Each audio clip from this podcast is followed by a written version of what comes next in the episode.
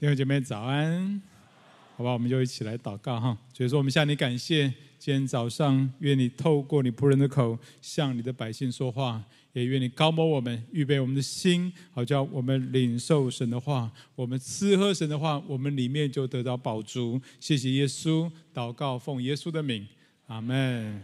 好，这两个月我们都要查考约翰福音啊，约翰福音是一本生命之书啊。那么我们要了解约翰福音，你一定要了解什么？你一定要了解他的中心思想。我们来读一下二十章三十一节，好吗？一起来。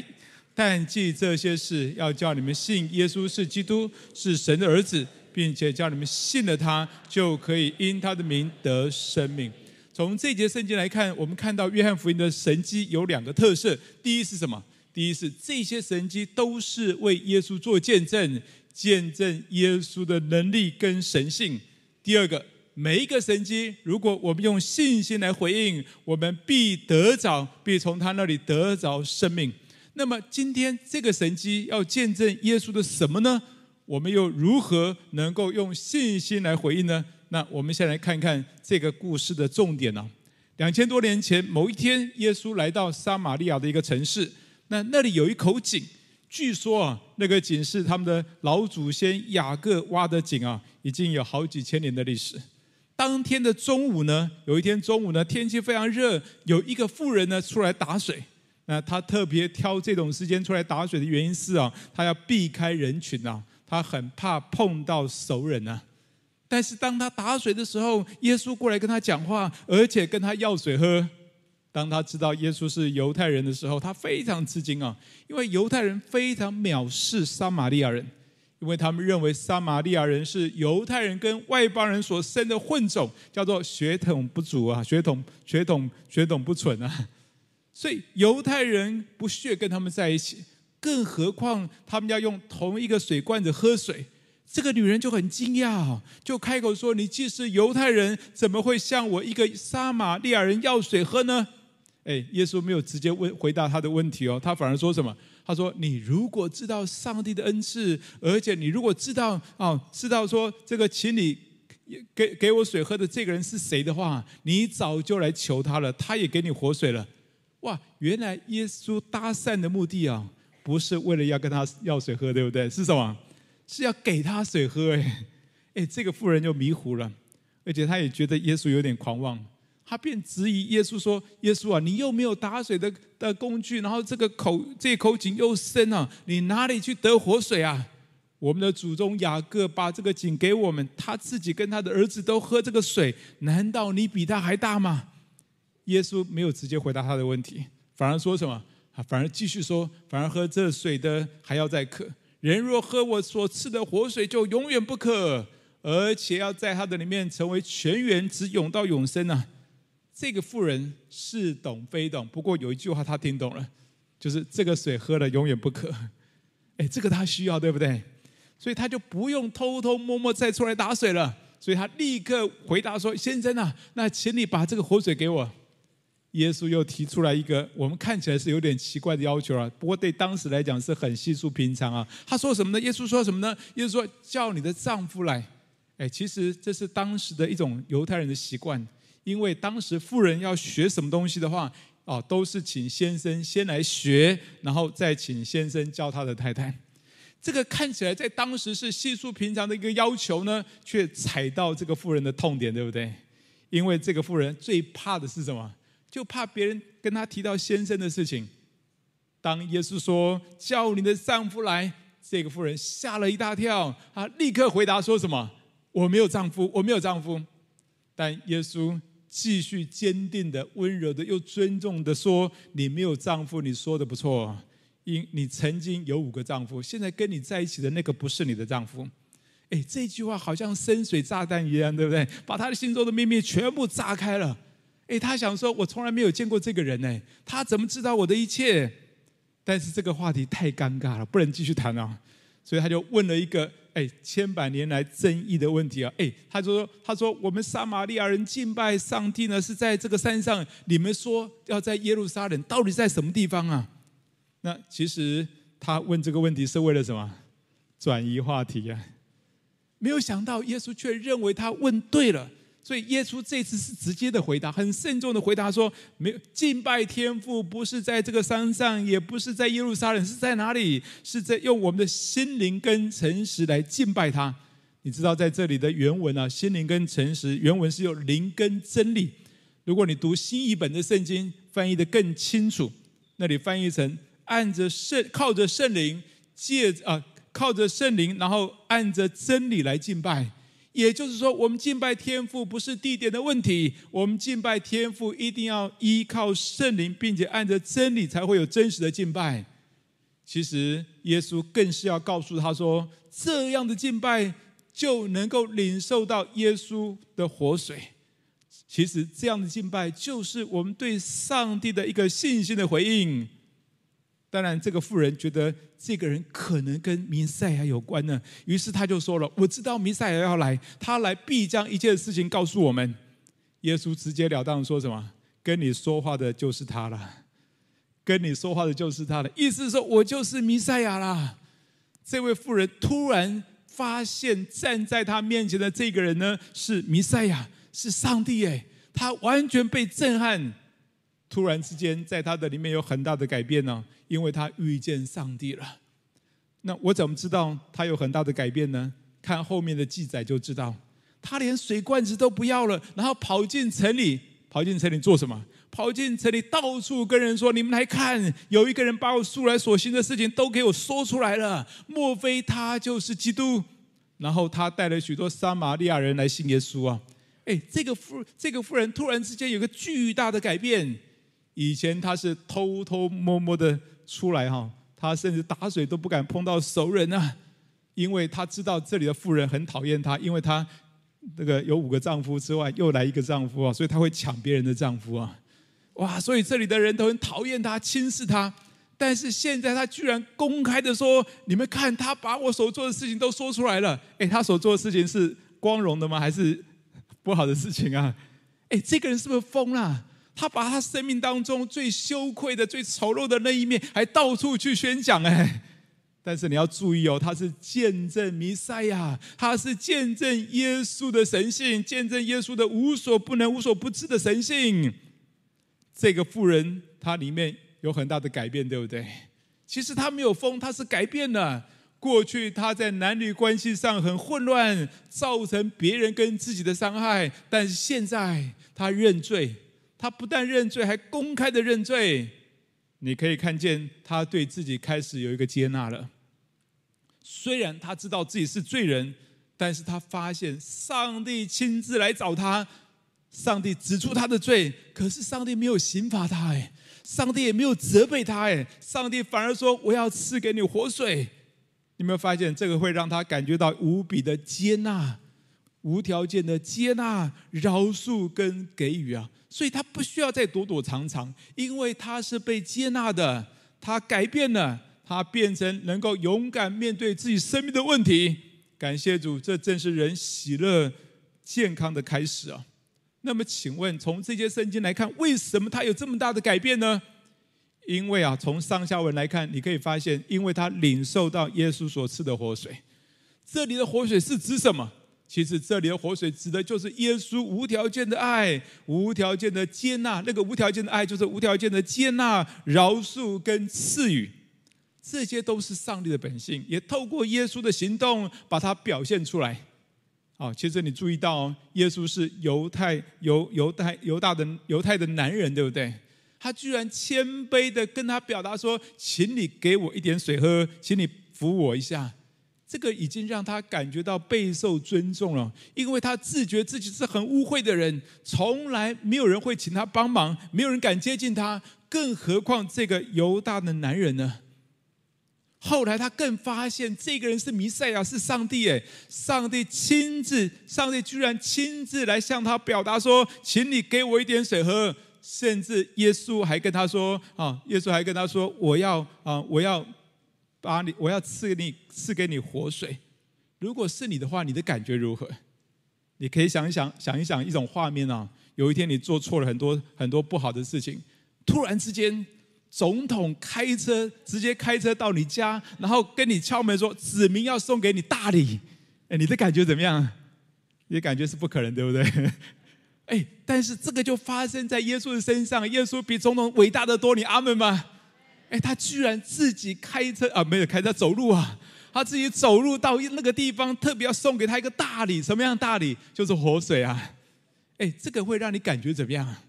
我相信这让我们一定会感觉到备受尊重、备受接纳，而且真的是很大的饶恕、很大的给予啊！请大家注意这里的四章四节啊。很重要的两个字，耶稣必须经过耶路撒冷，必须经过耶路撒冷。事实上，这个必须有很深的意义。当时呢，你知道这些犹太人呢，他们要从犹大南方的犹大走到北边的北方的加利利啊，有三条路线可以走啊，不是画在脸上的三条线啊，是在地图上的三条线啊。一条是什么？一条是从左边啊，从左边，然后这个往海路上坐船，然后上去啊。另外一条是跨到右边去啊，经过约旦河东过跨过约旦河，然后要绕一大圈，然后往上走啊。另外一条最直接、最最短的那条路线是什么？就是直接穿过撒玛利亚。中间这一条最短、最近、最直接，但是犹太人从来不走这条路，因为犹太人觉得啊，觉得撒玛利亚人是混种啊，讲难听是杂种啊。他们害怕被污染，所以他们宁可走远路，宁可坐船，也不要经过耶路，经过撒玛利亚。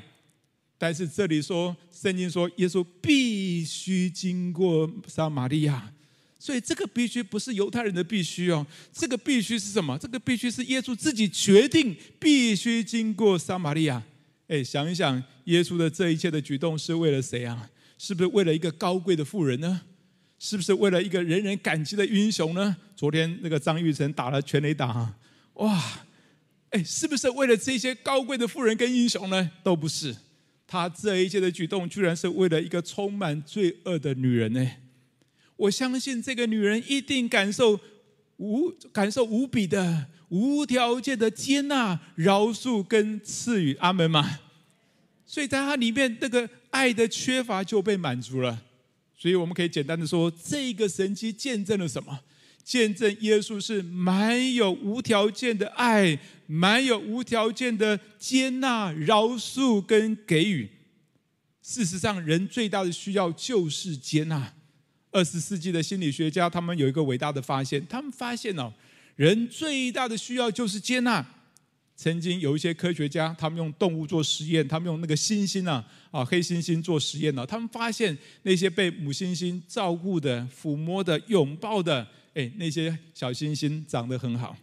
那些另外那些猩猩呢，只给吃，但是不不允许啊，把它特别隔离开来，不准被抱，不准被摸啊。那些小猩猩都长得不好，甚至有些夭折。后来。德国的纳粹的这个科学家呢，他们做了一个很残忍的实验。他们把犹太的婴孩、犹太人的婴孩分成两组，一组是只给吃，但是不准碰、不准摸、不准抱；另外一组呢是给吃，而且拥抱、抚摸等等。那结果是怎么样？结果那一组没有被碰、没有被抱、没有被被摸的那些那组的婴孩呢，都长得不好，甚至很多的夭折。所以。啊，所以从这个实验来看，当然是很不很残忍、不人道啊。可是从这个实验来看，人从小就需要被爱、被拥抱、被接纳。那个婴孩觉得被爱、被接纳的动作就是被拥抱。其实一个人长久不被接纳、长久感觉不到爱、感觉不到被接纳的话，那个人心里面会藏着很深的被弃绝感。那一个人感觉到被弃绝感，他也会弃绝别人。就像这个撒玛利亚妇人，她原本就是这样，所以她都选择中午跟人不要跟人接触啊，不要碰到任何的人。但是当她感受到无比条无比的爱，感受到这个无条件的接纳、饶恕跟给予的时候，她的生命当中产生巨大的改变。曾经我听过一个弟兄分享，那个时候他有两个孩子啊，老大是姐姐，两岁半。老二是弟弟，十一个月左右。但是他发现，自从弟弟出生之后，他们一直有一个困扰，就是每一次他们照顾弟弟的时候呢，这个姐姐就跑过来说要抱抱，要抱抱，哇，吵着要抱抱。然后他也不管大人怎么样，他就是吵着要抱抱，然后好像退化了一样。而且呢，啊，而且有时候偷偷会 K 弟弟啊，哇，警告他、打他都没有用。那其实这对夫妻他们很担心呢，因为小朋友出手有时候不知道轻重，对不对？打到眼睛怎么办呢？所以那有常常这个这个弟兄回到家里面，门一打开，发现全家都在哭啊。弟弟被姐姐 K 一直哭，姐姐被妈妈 K 也在哭，然后妈妈错这个这个这个束手无策，也气得在哭。哇，全家都在哭哦，他们真的是束手无策。那长辈们就建议他们说：“你们不要再抱姐姐了，啊，要要让她学，要让她学乖啊，不要宠坏她了。如果下次她再 K 弟弟的话，怎么办？好好的修理她一顿呢，让她长记忆啊。”那有没有效果啊？他们发他们发现一点都没有效。后来这位弟兄有一天他读到一本书啊，叫做《尊荣啊天国尊荣文化》。那他就感受到圣经里他圣经里面提到说爱跟接纳的重要性。他突然感觉这个孩子其实为什么会有这些偏差行为，是因为他里面没有被爱充满，打骂是没有用的。所以他们就决定。好，一方面祷告，一方面用爱跟接纳来帮助这个孩子。那所以他们就决定以后不再打姐姐了，反而是怎么样？反而要更多的爱她，拥抱她，而且让她知道弟弟弟出生之后，他们一直爱他，没有改变的。那后来呢？有好多次哦，他们在照顾弟弟的时候，这个姐姐又跑过来了，他们就决定抱他，然后一直抱抱到怎么样？抱到他满足为止，然后姐姐就自己会跑去玩了。还有呢，他们也刻意的为姐姐买一些礼物，好，然后哎，这个让她知道弟弟弟出生之后，他们还是爱他，没有改变的。过没有多久，他们发现这个姐姐 K 弟弟的情况就不见了。感谢主，上帝教导这位弟兄要用爱跟接纳来爱这个孩子，就大有功效。其实有时候要修复亲子关系，读很多育儿经典不一定有效哦。但是耶稣有办法，阿门嘛？我们要让耶稣的爱跟接纳进来，要把人里面那个爱的缺乏补足，这个是最有效的。感谢主，当人感受到上帝无条件爱跟接纳的时候，那会在人的生命当中产生巨大的改变。哎，其实我们也都一样，对不对？很多问题、很多偏差的行为，是因为我们缺乏爱，特别是缺乏耶稣的爱。如果我们先被耶稣的爱充满，很多的问题都会得到解决。我曾经听过一位姐妹公开的做见证哦，她已经当时她已经三十多岁啊，啊从小不喜欢自己，也不喜欢家人，特别是不喜欢他的爸爸。他爸爸常常坐的那个位置哦，他很厌弃，他从来不会去碰那个位置的。然后他爸爸在家的时候呢，他都会避开啊，甚至有时候他在家，爸爸回来的时候，他会故意看电视看得很入迷啊，忽略爸爸的存在。为什么呢？因为他一直记得，一直记得爸爸小的时候，呃，他小的时候不是爸爸小时候啊，他小的时候爸爸很大声的骂他妈妈，他觉得爸爸在欺负妈妈，所以他从小就立志要替妈妈报仇。其实他跟他爸爸之间也没有发生什么不好的事情啊，但是他们之间就缺少了那个很深的爱。不过呢，自从他受洗之后，他发现他改变了。他发现他改变了。有一天他回到家，没有人在。哎，他想试看看那个椅子到底怎么有什么问题吗？他想坐看看，结果坐下去发现没什么，没有什么不好的感觉啊。后来他爸爸有时候他爸爸回来之后，他不再刻意的避开，然后渐渐的他可以跟他爸爸多讲几句话。那后来呢，他开始越来越追求神，开始稳定的灵修。他发现他有更多的改变。有一次，他读到啊，有一本这个有关饶恕的书啊，那那里面提到提醒他要饶恕家人，所以他就开始跟神祷告。但是在祷告的时间，一方面他饶恕家人，可是神更深的感动他，好，他应该是要求他爸爸的饶恕，因为他想到他以前怎么样去让他爸爸妈妈伤心呢？结果他在祷告的里面就先求耶稣的赦免。他也感受到上帝，感受到耶稣无条件的饶恕跟赦免。不久之后，他写了一个感念文给他的爸爸，特别感谢他的爸爸不离不弃啊，感谢他爸爸不放不放弃对他的耳提面命，这也成为他现在在工作上的优势，常常比别人多想一点。接着，他向他爸爸道歉，向他爸爸承认说对他的态度太差，请爸爸原谅跟接纳。最后，他就很感动的流下眼泪，写了五个字，就是“爱你的女儿”。而这一封这一封感念文呢，使他们父母的父女的关系有很大的改变哦。有一天，他爸爸跑，竟然跑来他房间哦，要看他所养的宠物猫啊。以前他爸爸没兴趣的，哎，这次愿意来啊。但是以前呢，这也是让他很不舒服的事情，因为他的房间是禁地啊，别人都不可以进来，特别是爸爸。但是那一天，他爸爸进来要看猫，哇，他觉得他爸爸很可爱，他觉得他爸爸改变了。哎，其实不是他爸爸变了，是谁变了？好自己变了，他对爸爸的眼光改变了，不一样了。他也开始发现他的爸爸很可爱，而且他发现他有很多的个性，好，都是遗传了他的爸爸，而他越来越喜欢他现在的样子，而这个样子也是他的爸爸遗传给他的。感谢主，这位姐妹真的被耶稣爱所接纳，感受到耶稣无条件的接纳爱来充满的时候，他有巨大的改变，他对人的眼光也开始改变。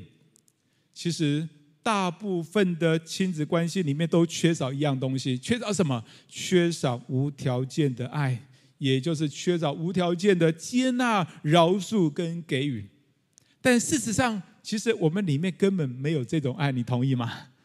只有当我们用用什么用灵跟真理来敬拜天父，也就是我们借着圣灵按着真理来敬拜天父，而这也是我们对上帝的爱，是对上帝无条件的爱的一个信心的回应。当我们用灵、用圣灵、用真理来敬拜上帝的时候，我们就会得着耶稣所赐给我们的活水，而这个活水就是永远不改变、无条件的爱。一个人若能够领受耶稣的爱，一个人一定会产生巨大的改变，就像这个正午出来打水的妇人一样。我相信在座的弟兄姐妹，我们当中很多人都已经领受到这个无条件的爱，阿门吗？你领受到这个爱了吗？不过问题是，我们还有周围还有很多人，他们不知道，他们没有领受到这份爱，你同意吗？那么我们如何？我们如何能够把这份无条件的爱跟我们周围的人分享呢？其实我们也要像这位妇人一样，他自己先经历那个耶稣无条件的爱，然后他到处做见证。那城里面有许多的撒玛利亚人，因着他的见证，也就信了耶稣。当然，做见证的方式有很多种啊，包括了我们的言语、行动、情感、为人祷告等等。好，那就好像耶稣去主动的去找他，让他感受到无条件的爱。所以，我们向人表达，我们要向人分享耶稣的爱，一定是我们自己先经历到这个无条件的爱，然后采取行动，主动的向人做见证，包括用言语、行动、情感、为人祷告等等各样的行动，来向人分享耶稣无条件的爱。最近我们教会有一位妈妈来我们教会。而且他很快的就想说，我要在复活节受洗，然后问他原因，他说很简单，因为他看到他的儿子信了耶稣，有很大的改变。所以你发现一个被爱充满的生命哦，自然而然会影响他的妈妈，影响他的家人，渴慕信耶稣。有一本书叫做《爱之语》，大家读过这本书吗？这本书很实用，对不对？它里面教导我们五种爱的语言啊，包括啊，包括肯定的言语、服务的行动。送礼物、精心的时刻、身体的接触等等等五种的方式，而且教导我们要按着对方可以接受的方式来表达。可是，请大家要注意哦，如果我们里面没有无条件的爱、不求回报的爱，就算我们用对爱之语，对方也不一定能够感受到被爱。同意吗？只有无条件的爱、不求回报的爱，才能够真正的感动人，真正的能够帮助人。在我学生时代就认识一位弟兄，我们一直到现在都是一起配搭侍奉啊！感谢主，他在职场上，他在职场上的生涯非常的蒙福，所以他现在在一间非常大，在台湾的大概数一数二最大的公司里面当非常高阶的主管呢、他说他们公司文化是非常非常鼓励啊，非常鼓励较真的文化。什么叫较真呢？这个较真是他们常常用的专有名词，叫做比较竞争啊，比较竞争叫做较真啊。啊，那他们哦，他们说啊，他们哦，如果他们的公司要做一个大案子，这个老板呢就会邀他们三个事业部门一起来较真，看谁能够能够比较竞争，然后谁能够真正拿到这个案子。而这种较真的文化，让他们的啊，让他们的公司哇成长很快，因为大家彼此竞争，哇彼此的彼此的比较等等，然后就开始努力啊等等。他在这个公司几十年下来，他都觉得很正常。不过呢，这种文化下，这种文化下，每一个人压力都很大，对不对？因为在这种文化之下呢。在这种文化之下，他也养成一种看人的一种习惯，就是就觉得是你应该要怎样要怎样。比如说啊，你是你在这个职位上，你就应当要有这个能力，你就应当要承担这个责任。但他里面对人就很少那种怜悯心跟同情心呐、同理心呐。但是感谢主，圣灵也不断的光照他，因为他信主很多年，圣灵让他知道他被上帝所爱，被上帝所怜悯，被上帝所拯救，也是无条件的。而且上帝曾经非常奇妙的救他，因为他在这么大的压力、这么大的工作压力之下，他曾经呢，他曾经心脏血管呢三根堵了两根呢，而且因为他们公司很大嘛，所以他们就就找了台大最好的医生帮他做检查。哦，那台大医生看诊之后，确定他的心脏出现了很大的问题，所以他在工作当中旁边都有这个这个紧急救护小组围在旁边。好，那如果一有出问题啊，马上要用新那个什么 ADE 是不是？那个叫什么？我也忘记了。反正就是那个那种电击的方式要救他，所以他的旁边都围了一些紧急救护小组哦。啊，其实他很无奈，在这种文化之下，哇，又不能停止做工作，我，还是很大的，很还是要做。然后那段时间他很忧愁，但是他只能祷告，他只能依靠神。但是很奇妙的，那几个月之后，大概半年之后，他去检查。居然发现全部通了，医生跟他说：“你好像没有发生过任何事情。”医生说：“这种事情我在台大医院从来没有看过。”你们发现，他就体会到上帝对他的爱跟对他的医治是无条件的，然后上帝也不断的光照他，要他对付自己喜欢较真的生命。感谢主，他就常常为这个祷告，而且不断的领受耶稣无条件的爱。后来呢，他有很大的改变。他开始在他的领导部门，他决定不要推动这种较真的文化，他推动一种反方向的叫合作的文化。所以有时候他就刻意哦，刻意不跟别的部门争了。但是很奇妙，神也祝福他，反而他们的部门得到更多的机会，同事之间、部属之间反而更认真，而且同事的关系变得合作而不是竞争，就更多的和谐。他也发现自己有一个很明显的改变，他开始对人有更多的怜悯、更多的同理，而不是觉得你应该是这样，应该是这样。以前他对他的部属总是觉得你在那个职位上，你就应当承担这个责任，你就应当要有这个能力啊，而对人比较没有怜悯心。但是整个现在生命很大的改变，他开始对人有很大的怜悯，而这个也影响到他传福音的动力跟态度哦。比如说哈，有一段时间他爸爸在在台大。呃，在在高雄啊，在高雄住院呢、那常常要住院呢、有一次他去医院看他的爸爸，那就碰到一对一对中年的妇人，然后这一对中年的妇人，他的儿子呢，因为脑中风已经成为植物人了。他忽然有一种怜悯，他不认识这对中年夫那中年的这个夫妻哦，他但是有一种很深的怜悯，他就主动过去为这对夫妻祷告。他说：“我能不能为你们祷告？”后来呢，每一次碰到他们的时候，就为他们祷告。半年前，我们开始推动哈，我们教会开始推动一个祝福小组，然后我们就哎，他就想到，他就想到这对夫妻哦，这对夫妻，他很希望帮助他们能够认识耶稣，生命才会有盼望，要不然他们对他们的儿子，他们充满了绝望啊。还有呢，他也另外邀请了一对关怀过的一对夫妻，也参加我们这个祝福小组。虽然这两对夫妻都住在高雄啊，不住在不住在桃园，他们住在高雄，可是没有关系，他们都可以上线来参加。而这位弟兄虽然他工作很忙，他在公司当中非常高阶的主管，非常忙，可是他每一个礼拜那段时间，他都非常稳定的上线来陪伴这对夫妻参加我们的祝福小组。说实在，我带过那么多次的祝福小组啊。这一次是让我最感动的，为什么？因为我们所有参与的同工非常爱他们、关心他们，每一次聚会结束前，我们一定会为这对夫妻、这对夫妇的这个儿子来祷告。虽然他的儿子已经成为植物人了，已经两年多了，但是我们会一直，我们就一直求神怜悯，我们求神唤醒他，我们求神在他生命当中做新事等等。你知道，而且私底下，我们几乎每一天哦，我们几乎在过去的半年，我们几乎每一天都为这个儿子祷告。而就在这种无条件爱的氛围之下。这两对夫妻啊，这两对穆道友夫妻非常的感动哎，非常的感动哎。那当然我们也很感动。而过年期间呢，我们也相约在高雄啊，去探访这两对夫妻，邀请他们一起吃饭聊天呢。感谢主，我看到这位弟兄的改变。原本他是高阶主管，里面就是啊，里面就是看人都是应该这样，应该这样。可是他被神的爱、无条件爱所充满，以至于他现在也可以用无条件的爱去。关心别人，去为别人祷告，而且当整个小组里面充满这种爱的氛围，最能够吸引人来渴慕神。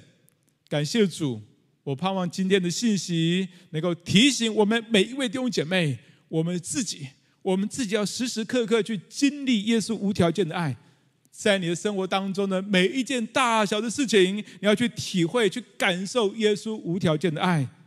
并且我们要进一步的回应神，要用灵跟真理来敬拜他之外，我们要用这份无条件的爱去祝福别人，去关心别人，去为别人祷告。而且，当你的小组里面充满这种无条件的爱的时候，最能够吸引人来渴慕耶稣。我们一起来祷告，好不好？我们有点安静的时间在主的面前，好不好？我们为自己祷告。求神帮助我们，让我们每一天在生命当中、在生活当中去经验、去体会耶稣无条件的爱。想一想，在你的亲子关系当中，是不是缺乏了这个无条件的爱、无条件的接纳、饶恕跟给予？在你的同事当中，在你的朋友当中。在你的弟兄姐妹当中，是不是缺乏了这个无条件的爱、无条件的接纳、饶恕跟给予？好不好？你就安静在主的面前。如果你觉得你在任何的生活群当中缺乏了这样的爱，求神加给你。你要知道，这是你没有的，你就好好的敬拜神，跟神要，跟神祷告，让神在你生命中做主，让他来加给你，让他把他的爱先充满你。好吧，我们有点时间，你自己安静在主的面前，跟神祷告。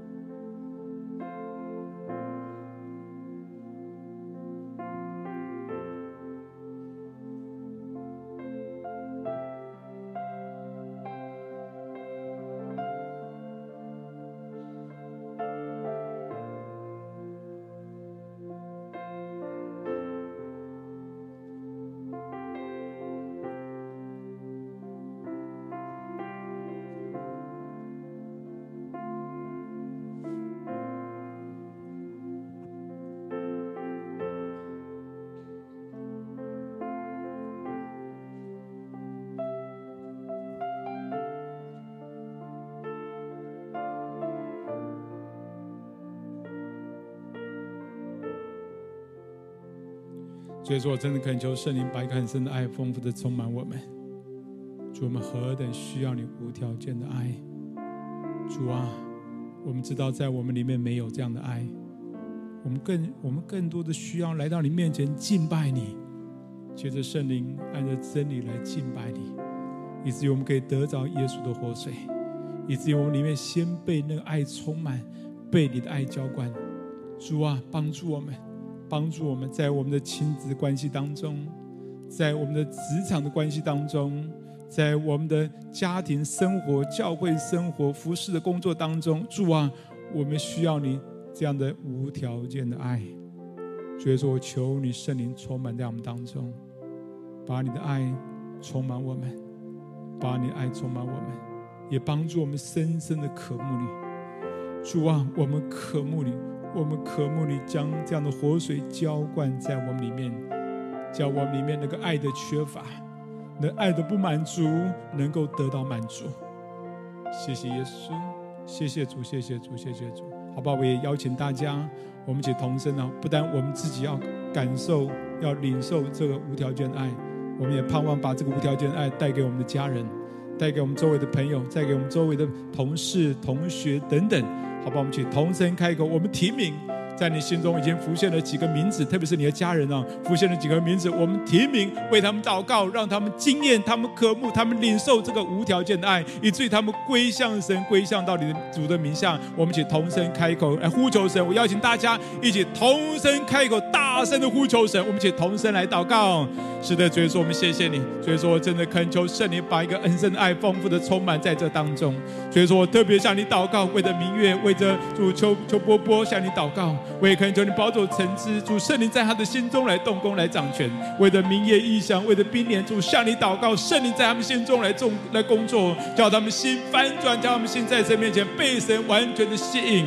所以说，我向你感谢，主也为着元杰，为着佳颖，为着主，为着英妹，主要都带到耶稣面前。圣灵求你在他们心中动工，为着宝泰夫妇，为着全胜夫妇，都向你祷告。圣灵啊，求你在他们心中来动工，在他们心中来动工，叫他们先被神爱摸到，叫他们先被神爱所吸引，以至于他们要快跑来跟随你。主啊，只有你无条件的爱能够吸引他们。主啊，求你圣灵在他们身上深深的吸引他们，深深的吸引他们。谢谢耶稣，谢谢主，谢谢主，奉耶稣的名祷告，阿门。